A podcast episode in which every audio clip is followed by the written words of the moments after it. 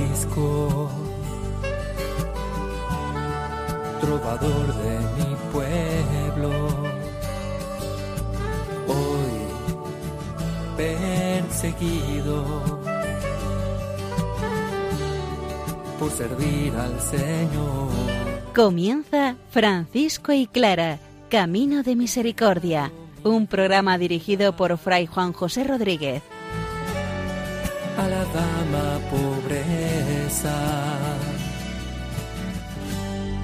Para poder estar más cerca de Dios. Yo, Clara,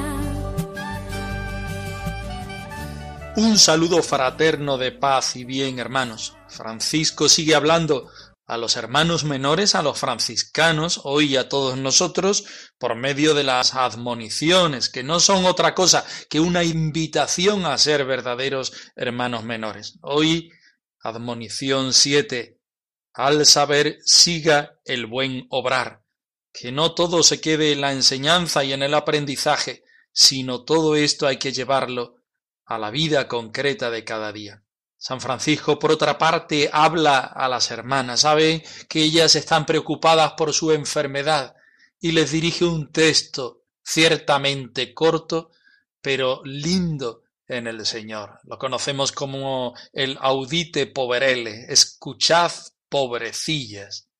Escuchemos la palabra del Señor, que ella sea el eje de nuestra vida para vivir la espiritualidad de San Francisco y Santa Clara de Asís.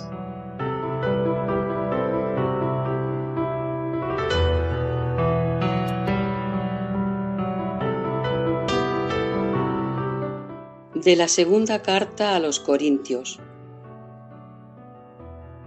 Confiados en Dios por medio de Cristo, nos sentimos seguros de esto. No es que nosotros mismos estemos capacitados para considerar algo como nuestro.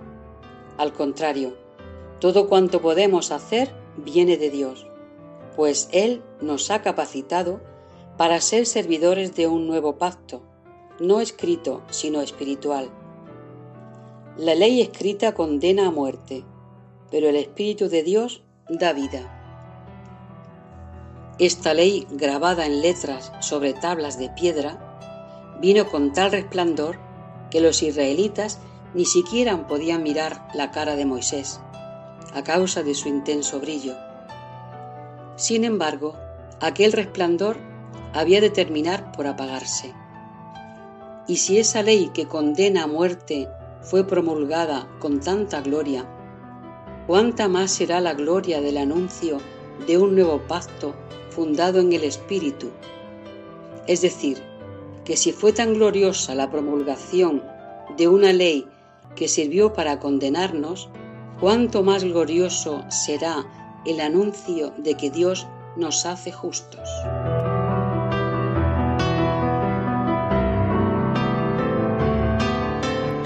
Venimos repitiendo uno y otro programa que las admoniciones no son más que una invitación que hace San Francisco a sus hermanos para que sean realmente franciscanos, hermanos menores. Podemos aglutinarlas en pequeños grupos. Estas admoniciones 5, 6 y 7 que se enmarcan dentro de un título que podríamos decir la sabiduría de la cruz. Tú quieres ser sabio, pero sabio según Dios, sabio según la entrega de Jesucristo, sabio según la pasión, muerte y resurrección del Señor. Pues está bien que aprendas mucho, pero que esto que aprendas lo lleves a la vida cotidiana, a la vida en común de los hermanos, a la vida evangélica. Escuchemos. quiero aprender a ser luz, quiero aprender a que mi presencia callada y sabores de vida y de paz. Dice el apóstol, la letra mata, pero el espíritu vivifica. Son matados por la letra aquellos que únicamente desean saber las palabras solas, para ser tenidos por más sabios entre los otros y poder adquirir grandes riquezas que dar a consanguíneos y amigos. Y son matados por la letra aquellos religiosos que no quieren seguir el espíritu de la divina letra, sino que desean más bien saber únicamente las palabras e interpretarlas para los otros.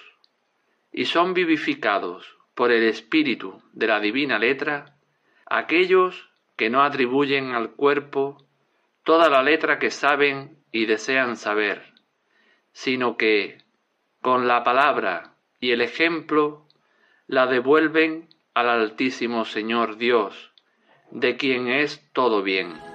Quiero aprender a ser luz, quiero aprender a ser sal,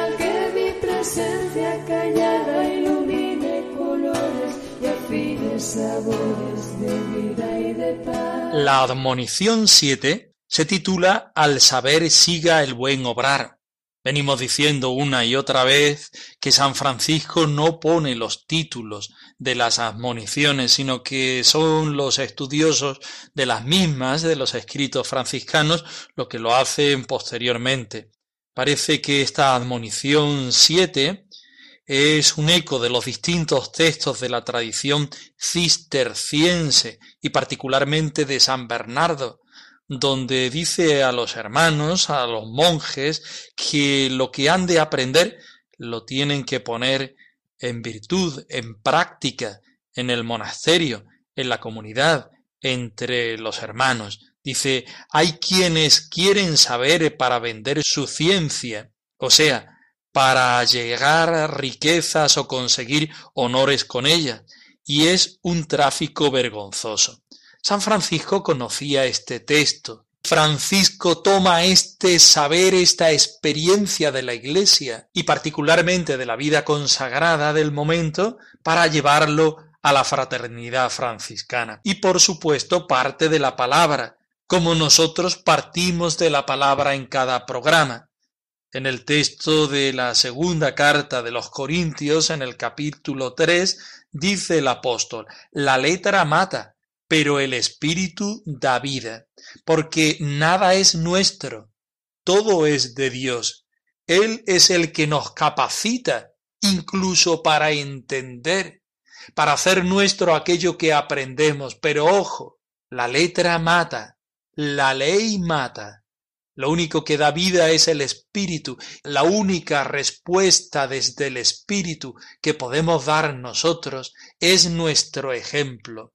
No podemos, como dice San Bernardo, acaparar sabiduría para acaparar riquezas, sino lejos de eso, nosotros podemos llegar al Señor por medio del Espíritu y llegar al Señor por medio de nuestra sabiduría, para ser, si cabe, más del Señor, si cabe, más pobre, si cabe, más evangélicos. La sabiduría hará en nosotros el efecto de sentirnos pobres delante del Señor. Y desde esa pobreza, lo volvemos a repetir una y otra vez, desde esa pobreza, nosotros, pobres hermanos menores, seremos en medio del pueblo evangelio vivos y vivientes. La letra mata, dice San Francisco, a aquellos que únicamente desean saber las solas palabras, para ser tenidos por más sabios que los demás y para poder adquirir grandes riquezas que legar a sus consanguíneos y amigos. Esto puede ser una tentación del hermano menor. Bajo el pretexto socapa de investigar la palabra del Señor, de conocerla, de poner nuestra morada en ella, podemos caer en una falta de pobreza. Podemos atesorarnos del saber del Señor. Y esto nos hace ricos, pero ricos desde la concepción del mundo, Y esta letra, este Evangelio, esta palabra con mayúscula se convierte para nosotros en letra con minúscula. Y esta letra con minúscula nos hace ricos, por tanto nos hace pobres del Señor. Dice a partir del versículo 3, la letra mata también a aquellos religiosos que no quieren seguir el espíritu de las divinas letras. Podemos enriquecernos porque podemos acaparar el saber de lo que dice la palabra de Dios. Pero en segundo lugar, el segundo peligro que podemos tener es que no queramos seguir el espíritu de esas divinas palabras, que en realidad es lo interesante. San Francisco destruye una y otra vez las devociones vacías que no nos llevan a movernos, a convertirnos, a ser nosotros voceros del Evangelio. También el sabio de la palabra del Señor puede tener este peligro, quedarse solamente en la sabiduría de lo que dice la palabra, pero no gozar del espíritu que hay dentro de ellas.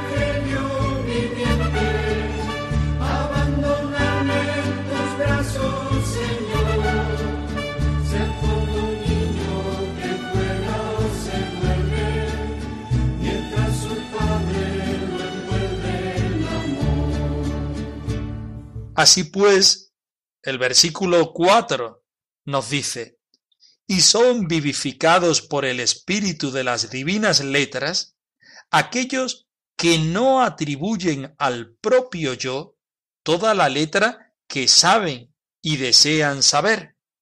Francisco hace el desarrollo positivo, después del desarrollo negativo, después de decirnos que puedes caer en este problema, en estos problemas, San Francisco nos dice lo que tenemos que hacer y son vivificados por el espíritu de las divinas letras, es decir, acogen el espíritu, acogen la presencia del Señor que hay en esa palabra, aquellos que no atribuyen al propio yo. Esta palabra es muy dura, es muy fuerte, está en el centro del texto. No atribuyen al propio yo ese yo egoísta, ese yo autorreferencial, podríamos decir, y con las palabras y con las expresiones eh, actuales, ese querer ser el centro del universo, y el centro del universo solamente es el Señor. Son vivificados por el Espíritu aquellos que saben que en el centro de la existencia, en el centro de la vida y de la vida cristiana, solamente puede estar el Señor. Y el Señor nos regala su gracia, nos regala su Espíritu, nos regala su palabra, para que nosotros seamos capaces de llenarnos. Lo dice a continuación, sino que con la palabra y el ejemplo la restituyen al Altísimo Señor Dios, de quien es todo bien. El verbo restituir es algo muy importante para Francisco y muy importante para la espiritualidad franciscana. Somos conscientes cuando nos ponemos delante del Señor de nuestra propia pobreza y de nuestro pecado, de todo lo que hemos robado, de todo lo que hemos hecho mal. Por tanto, nuestra vida tiene que ser, debe ser una restitución de tanta gloria y de tanto honor como hemos quitado al Señor. Loado seas mi Señor por toda criatura, por el hermano sol. Loado seas mi Señor la hermana tierra, las flores de color. Escuchamos a continuación el número 85 de la leyenda de Perusa, donde nos hace una introducción a un texto realmente bello, conocido en la tradición franciscana como el audite poverele, es decir, escuchad, hermanas. Francisco habla a las hermanas pobres de Santa Clara, desde Santa Clara a las hermanas actuales, y les invita a vivir en el espíritu del Señor, a que sigan siendo evangelios vivos y vivientes, sean de donde sea que quieran. Vamos a escucharlo. por el Señor llamada,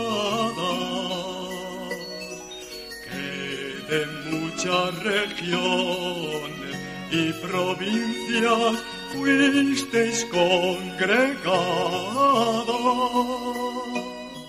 Leyenda de Perusa 85 Cántico de exhortación a las damas pobres. Aquellos mismos días y en el mismo lugar, el bienaventurado Francisco, después de haber compuesto las alabanzas del Señor por sus criaturas, compuso también unas letrillas santas con música para mayor consuelo de las damas pobres del monasterio de San Damián, particularmente porque sabía que estaban muy afectadas por su enfermedad. Como no podía, a causa de la enfermedad, visitarlas y consolarlas personalmente, hizo que sus compañeros les transmitieran la letra que había compuesto para ellas. Con estas palabras, como siempre, les quiso manifestar brevemente su voluntad, que debían tener una sola alma y vivir unidas en caridad, ya que por su predicación y ejemplo ellas se habían convertido a Cristo cuando los hermanos eran todavía pocos. Su conversión y su vida eran prestigio y edificación no sólo de la religión de los hermanos, de la que eran su plantita, sino de la Iglesia entera de Dios. Conocedor el bienaventurado Francisco de que desde el principio de su conversión, por voluntad y necesidad, llevaban una vida muy austera y pobre, sentía siempre gran piedad por ellas por eso en el mensaje les ruega también que como el Señor las había congregado de muchas partes para unirlas en la santa caridad, en la santa pobreza y en la santa obediencia, mantengan hasta morir fidelidad a éstas. Les pide especialmente que con alegría y acción de gracias provean discretamente a sus necesidades corporales, sirviéndose de las limosnas que el Señor les proporcionaba y sobre todo recomienda que tengan paciencia las sanas por los trabajos que soportan por sus hermanas enfermas y éstas en las enfermedades y necesidades que sufren. Exhortación cantada a Clara y sus hermanas. Escuchad, pobrecillas, por el Señor llamadas, que de diversas partes y provincias habéis sido congregadas. En la verdad siempre vivid, para que en la obediencia podáis morir no miréis la vida del exterior, porque la del espíritu es mejor. Os ruego con gran amor que uséis con discreción las limosnas que os da el Señor. Las que con el peso de la enfermedad están cargadas, y las otras que por ellas están fatigadas, unas y otras soportadlo en paz, que muy cara venderéis vuestra fatiga, porque cada una será reina en el cielo coronada con la Virgen María.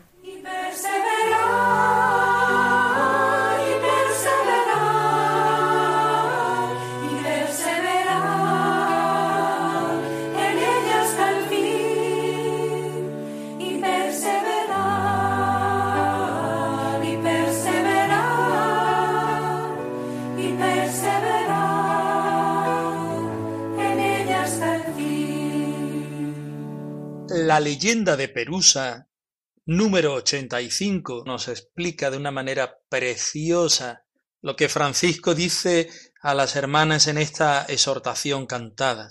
Conocedor el bienaventurado Francisco desde el principio que las hermanas pobres de Santa Clara vivían en vida austera y pobre, sentía él una gran piedad para con ellas. Por eso no las olvida y por eso les ruega que ellas perseveren en esta vida y vocación hasta el final, siendo verdaderamente hermanas pobres. Y siendo pobre no sólo en la pobreza física material, sino en aquella pobreza del espíritu, de sentirnos necesitados del Señor, de sentirnos vacíos para que el Señor pueda albergar en nuestro corazón, en nuestra vida, y Él sea el dueño y Señor que nos dirija como quiera, cuando quiera y de la forma que Él quiera. Hacer referencia a San Francisco a las hermanas que vienen de un sitio y de otro sitio, quizá una grandeza, pero quizá también una pobreza, por tanta diferencia de cultura, de raza, de edades, de formas de ver la vida y de ver la vida franciscana. San Francisco exhorta a las hermanas a vivir especialmente con alegría y acción de gracias, y que aquellas limosnas que tengan sean capaces de distribuirlas desde la humildad y desde el bien saber. Y si aquellas hermanas están enfermas, pues vivan la enfermedad con alegría y en acción de gracias, lo mismo que aquellas otras hermanas que tienen que cuidar de las enfermas. Vivirlo todo con alegría y entendiendo que ahí está la voluntad del Señor. Vivid en esta verdad para morir en esa obediencia, dice esta exhortación cantada de una manera tan sencilla pero a la vez tan profunda que llega al núcleo esencial de la vocación de la hermana pobre de Santa Clara.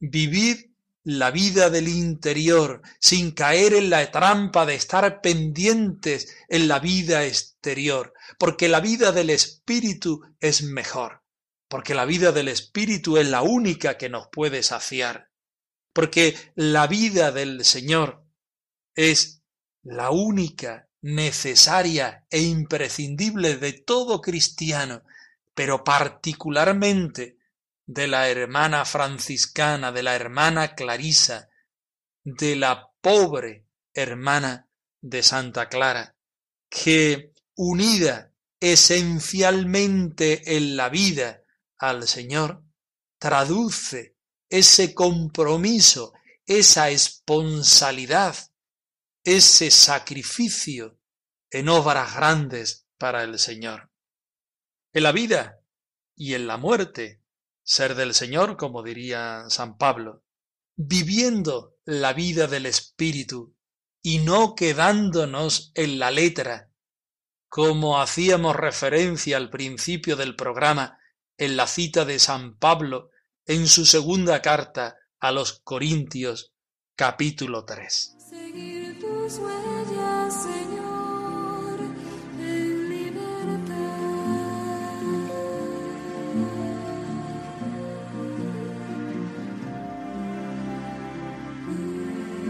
Francisco y Clara arroba radiomaria.es. Os dejamos la dirección de nuestro correo electrónico por si queréis poneros en contacto en cualquier momento con nosotros.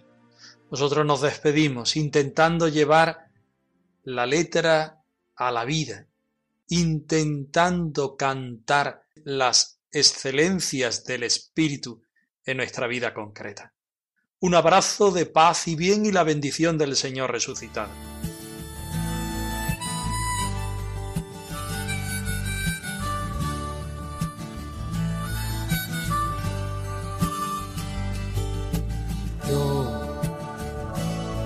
Francisco, trovador de mi pueblo, hoy perseguido por servir al Señor. Han escuchado en Radio María Francisco y Clara, Camino de Misericordia, un programa dirigido por Fray Juan José Rodríguez. A la dama para poder estar más cerca de Dios.